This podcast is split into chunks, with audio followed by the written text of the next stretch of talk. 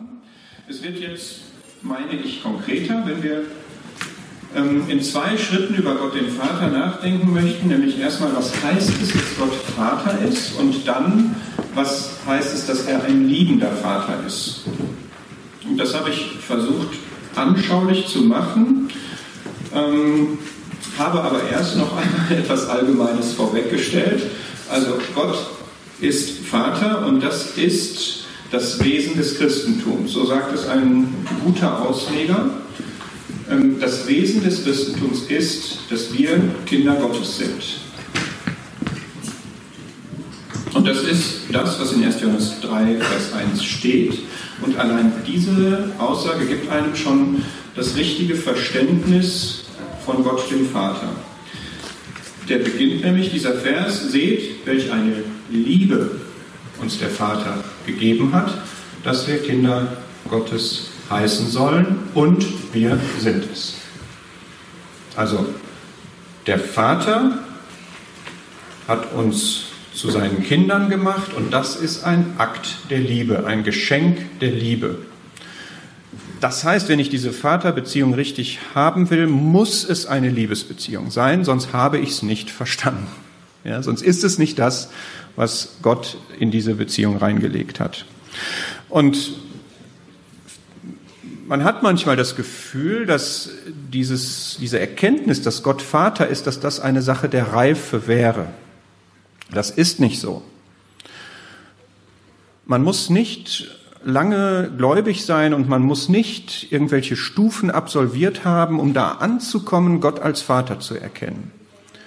Das ist zumindest das, was in 1. Johannes 2 steht, wo er diese verschiedenen Reifestadien darstellt und die jüngste Stufe Kindlein war es früher, jetzt steht hier Kinder, aber es ist gleichwohl dieses Wort.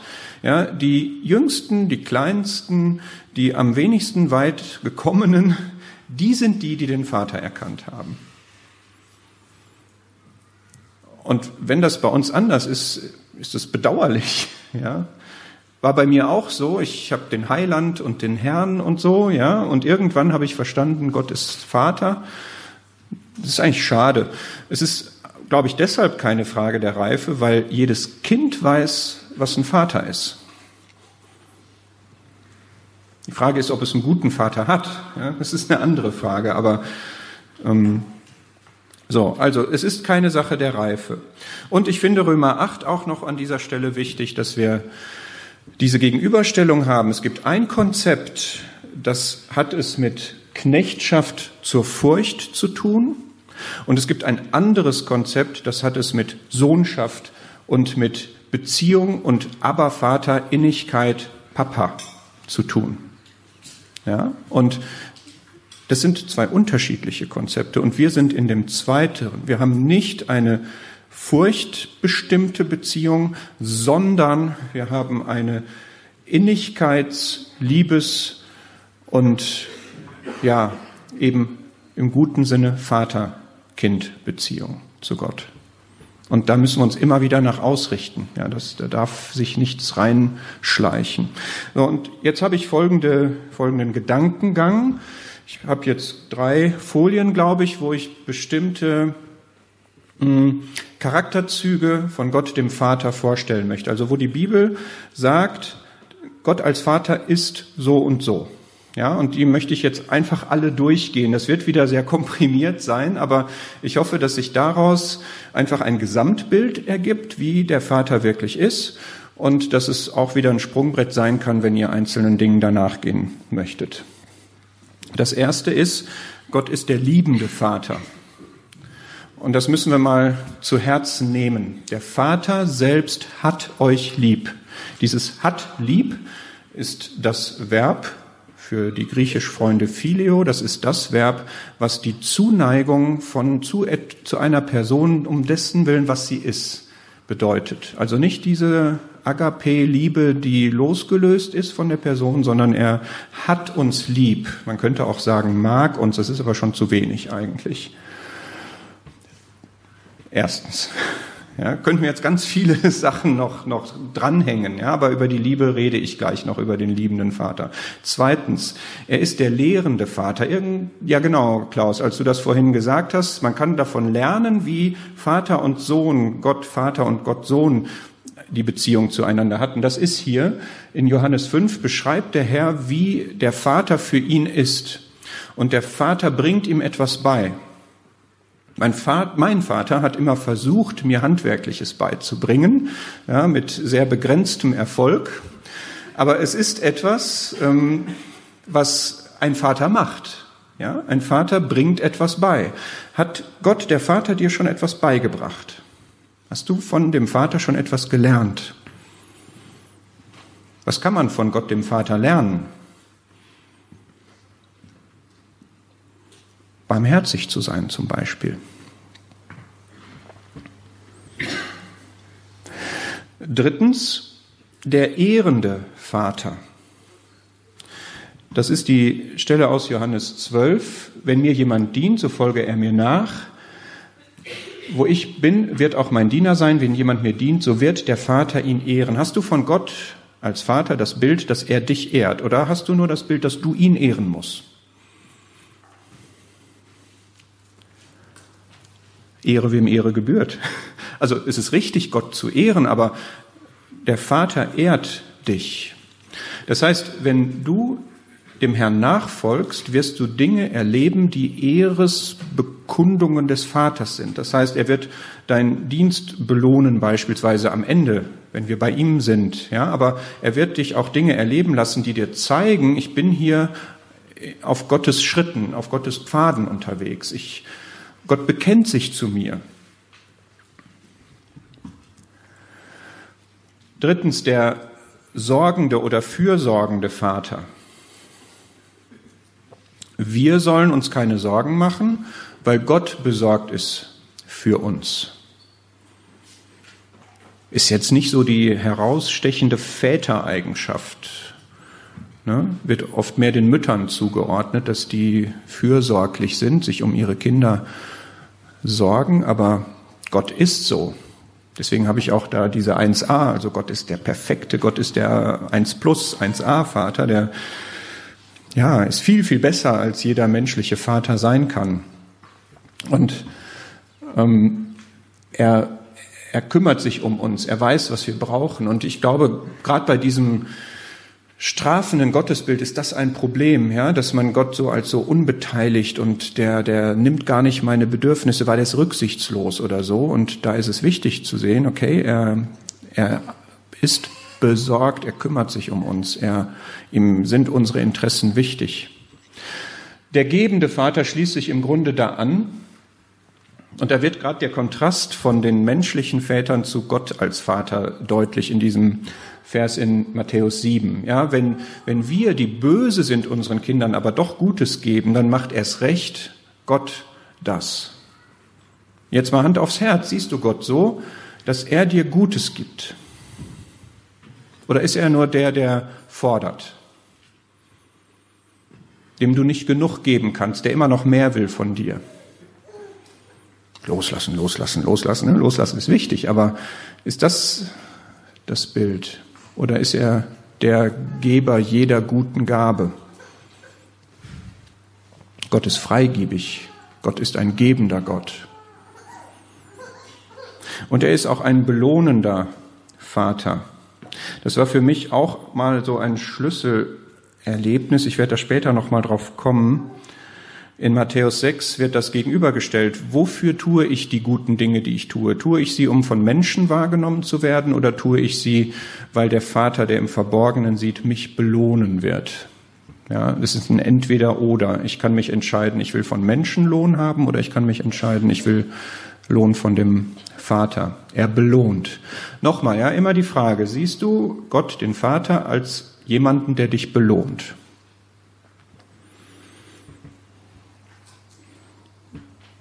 Empfindest du schon mal Lob von Gott? Haben wir ja auch so ein Problem mit Loben, ja? Nicht mit dem Liederbuch, sondern mit ähm, Lob zu geben, ja? hat mir der Teufel auch schon gesagt, wenn man Lob bekommt, ne? oder, oder so. Wir haben dann manchmal ein bisschen so eine, so eine kranke Beziehung dazu, Wertschätzung untereinander einander zu geben. Und so ist Gott aber, er belohnt. Er vergibt. Alles Stellen aus dem Matthäusevangelium, aus der Bergpredigt. Ja, der gebende Vater, der äh, vergebende Vater. Es ist falsch, wenn ich mich immer in einer Schuldbeziehung sehe, sondern er vergibt. Wenn wir unsere Sünden bekennen, ist er treu und gerecht, dass er uns vergibt.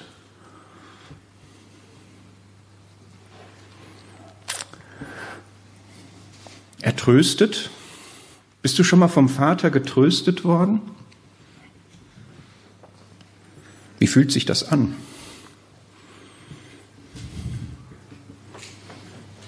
Indianer kennt keinen Schmerz, sagt der typische Vater. Ja, Kind fliegt auf die Nase, komm weiter, ist nicht so schlimm. Die Mutter kommt dann an und tröstet. Und das ist auch schön, Jesaja 66, glaube ich, wie einen, den seine Mutter tröstet. So ist Gott. Ja, aber er ist auch als, als Vater ein, ein Tröster. Und das spricht zu mir als Vater auch, ja. Aber ich, ich kenne so Momente, ich erzähle das mal, wenn ich Not habe, irgendwas erlebt habe, Angriffe oder, oder Verunsicherung oder so etwas, dass ich mir dann wirklich vorstelle, ich begebe mich jetzt in die Arme des Vaters. Meinetwegen auf den Schoß des Vaters. Ich weiß nicht, ob euch das jetzt übergriffig erscheint, euch Gott so vorzustellen, ja, aber es geht, ja. Ist vielleicht nicht jedermanns Sache, aber man kann sich wirklich, ne, so wie Johannes an der Brust Jesu lehnte beim Abendmahl, da auf dem Obersaal. So, so kann man sich vorstellen, dass Gott einen tröstet, ihm die Nähe, die Zuwendung gibt und meinetwegen die Tränen wegwischt. Das ist ja damit gemeint, ne? Trösten. Geschieht, erlebt man. Ja, und wie angekündigt, wir reden auch über den züchtigenden Vater, Hebräer 12, lass uns das mal aufschlagen.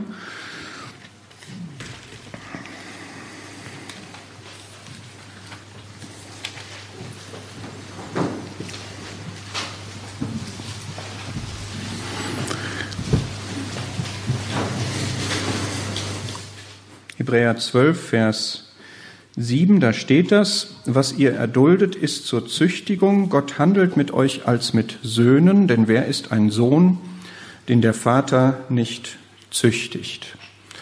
Ich kann das jetzt nicht im Einzelnen auslegen. Ich möchte nur ein paar Pflöcke einschlagen dazu. Ähm,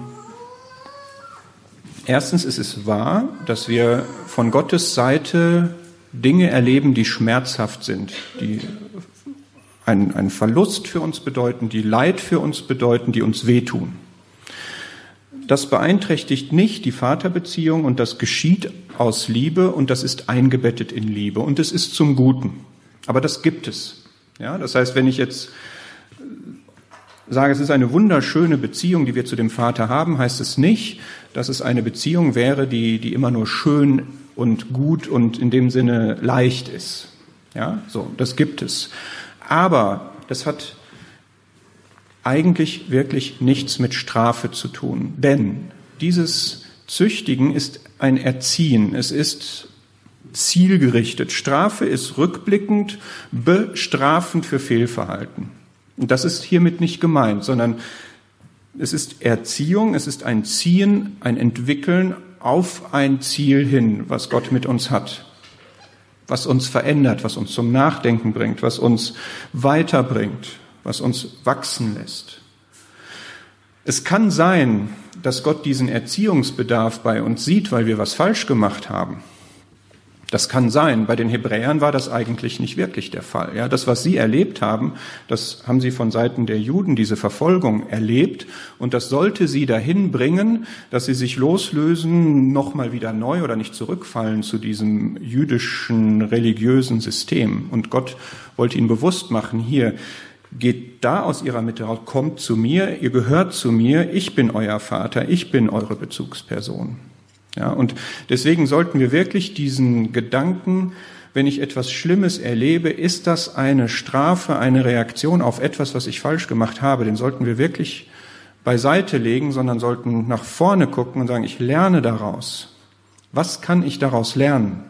Ja, das ist das, was in diesem Abschnitt auch steht. Wir sollen das nicht gering achten, wir sollen das ernst nehmen, wir sollen das nicht, nicht negieren, nicht wegdiskutieren, nicht wegschieben von uns, aber es kommt eine friedsame Frucht der Gerechtigkeit dabei heraus, nämlich, dass wir uns auf Gottes Wege möglicherweise wieder neu begeben oder dass wir uns weiterentwickeln.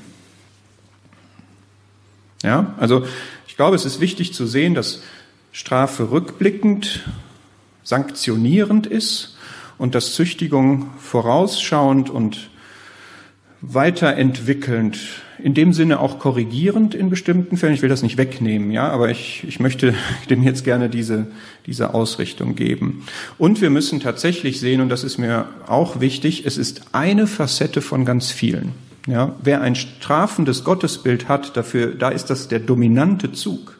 Ja, da ist die, Beziehung dadurch bestimmt, dass man Gott als strafend sieht und ständig Angst hat, was falsch zu machen. Und das ist nicht ganz sicher nicht ausgewogen, weil das sehen wir ja jetzt hier, dieser ganze Blumenstrauß von, von Gottes Zügen, da ist das einer davon und ein wichtiger, aber das ist nicht das Prägende, ja. sondern er lehrt uns ja eben. Ja, und er versorgt uns, er gibt uns und so weiter. Und dann gibt es das aber auch. Und das ist auch wichtig, ja, denn es ist wahr, wenn er das nicht machen würde, dann könnten wir in Frage stellen, ob wir wirklich geliebt sind, ja, wenn Gott uns einfach in dem Zustand lassen würde und es ihm egal wäre, wie wir sind und wie wir uns verhalten, dann das machen wir mit unseren Kindern auch nicht, ja. Wir haben verschiedene Wege, an sie zu appellieren und sie weiterzubringen. Der gleiche Gedanke ist in Johannes 15 bei dem Bild von dem Weinstock, dass er Dinge wegschneidet, ja, dass er reinigt. Das ist ähnlich. Und das muss er auch machen und das ist dann auch schmerzhaft.